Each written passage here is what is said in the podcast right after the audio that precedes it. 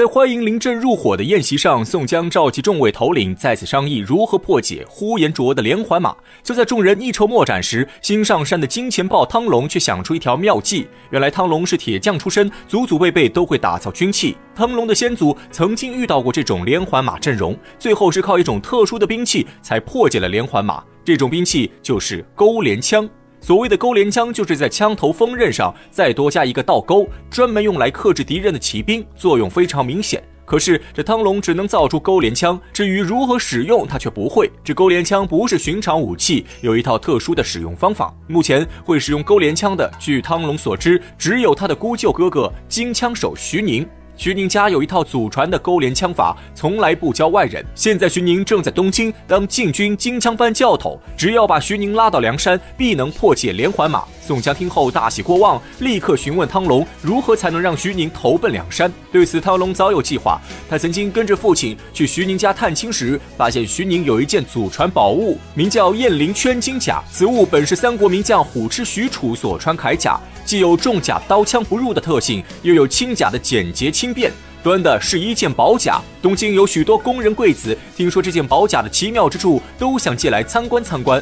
可叶灵圈金甲是徐宁的身家性命，他从来不肯借给外人观看，只把叶灵圈金甲锁在一个皮匣子里，挂在卧室的中梁之上。汤龙想的是，只要把叶灵圈金甲偷来梁山，徐宁自然会跟来。众人听到这里，眼光都不自觉地看向一人，此人正是时迁。文道有先后，术业有专攻。在偷东西这件事上，没有谁比石谦更有发言权。石谦当初的上山之路历经波折，虽然侥幸逃过一劫，加入梁山，可因为他的小偷身份一直不受晁盖待见。如今眼看终于有了自己的用武之地，石谦热泪盈眶，接下任务。为了配合石谦，宋江又派汤龙、月河下山接应。众人将一切商议妥当后，正式开始盗假计划。石谦先走一步，提前赶到东京打探消息，把徐宁的家庭住址和周围环境打听清楚后，石谦决定当晚下手。恰好徐宁第二天早上五更就要早起去当宋徽宗的警戒护卫，这正给了时迁可乘之机。时迁趁着夜色偷偷潜伏在徐宁家中，一直等到五更时分，眼看着徐宁起床离家，时迁觉得时机已到，蹑手蹑脚爬上房梁，轻松盗走了燕翎圈金甲。时迁偷到宝甲后，立刻出城和戴宗碰面。他把燕翎圈金甲从皮匣子里掏出来，交给戴宗送回梁山，自己却按照汤龙的吩咐，把那只空皮匣子明目张胆地挂在肩上，慢悠悠地赶往梁山。再说徐宁夫人天明起床，立刻发现宝甲被盗之事，急忙让人去皇宫通知徐宁。可徐宁虽然是金枪班教头，但他和林冲的地位不一样。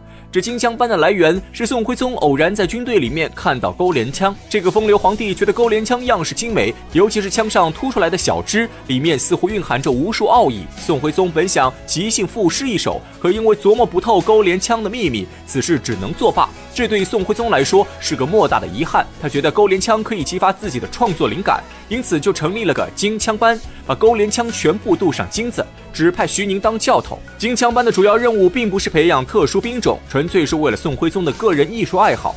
徐宁靠着金枪班的特殊存在，深受宋徽宗赏识。这天，他奉命保护宋徽宗巡查内院，一直忙到下午才回家。听说宝甲被盗，徐宁当场叫苦不迭。这宝甲是他们家四代传家之宝，价值连城。京城王太尉曾经出三万贯钱要买，徐宁都没有同意。为了好好看管宝甲，徐宁特地把它锁在卧室房梁，不成想还是被人偷了。徐宁愁得一夜没睡，翻来覆去想到底是谁偷了宝甲，可却毫无头绪。到了第二天，徐宁无心上班，正在家中思考此事。汤龙拿着二十两金子来见徐宁。二人见面后，汤龙先是故意扯些旧情，然后装作不经意间询问徐宁为何眉头紧锁。徐宁知道汤龙是自家人，就把宝甲被盗一事告诉汤龙。汤龙一听，却当场表示自己在来的路上遇见过一个闪了腿的瘦小汉子。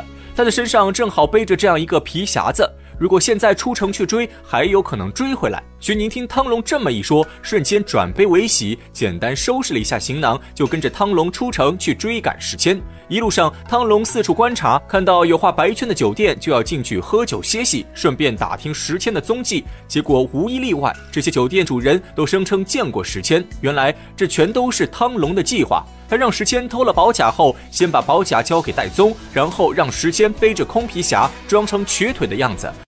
在路上只要看到画白圈的酒店，就要进去休息。而且汤龙特意吩咐石谦，一定要让店主人看到空匣子。之后，汤龙再谎称见过时间，拉着徐宁出城寻假，专门挑有记号的客栈休息。这些客栈主人的证词彻底打消了徐宁的最后一丝戒心。徐宁就这样一路上被石谦和汤龙牵着鼻子走，最终被骗上了梁山。徐宁本来是宋徽宗眼前的红人，前途不可限量，他自然不肯落草为寇。可宋江却适时提出招安一事，表现出自己与一般强盗的不同之处。梁山众人早晚要投降朝廷，而且在派人接徐宁一家老小时，宋江让汤龙穿着雁翎圈金甲，假冒徐宁的身份劫了一对商客的财物。这下徐宁再也无路可退，只好答应留在梁山。自徐宁上山后，他抽调梁山上的精壮士兵，组建了一支勾连枪队。只用了短短半个月时间，徐宁就教会了五六百人使用勾连枪。宋江见状大喜，立刻召集众人商量下山迎敌之事。宋江觉得应该先安排挠钩手和勾连枪手藏在草丛中，每十个人为一组，然后再派十队步兵出战，把连环马引诱到荆棘林中，这样就可以发挥出勾连枪的最大威力。吴用和徐宁齐声附和，都认为此法可行。由此也能看出，宋江并非完全不懂兵法。众人商议完毕后，第二天宋江便带领兵马下山迎敌。呼延灼并不知道宋江已经有了秘密武器，他还以为自己的连环马天下无敌。结果双方刚一开战，呼延灼的连环马先是被临阵的轰天炮惊得四处乱跑，然后又被藏在草丛中的勾连枪偷袭，三千连环马瞬间全军覆没。呼延灼眼看最引以为傲的连环马被破了，再也无心恋战，催动马匹夺路而逃。也幸亏呼延灼武艺高强，路上连战梁山坡数位头领，终于杀出一条血路，孤身一人冲破包围。呼延灼虽然跑了，可他的八千手下却兵败如山倒，大部分都被宋江生擒，其中就包括先锋将军韩涛。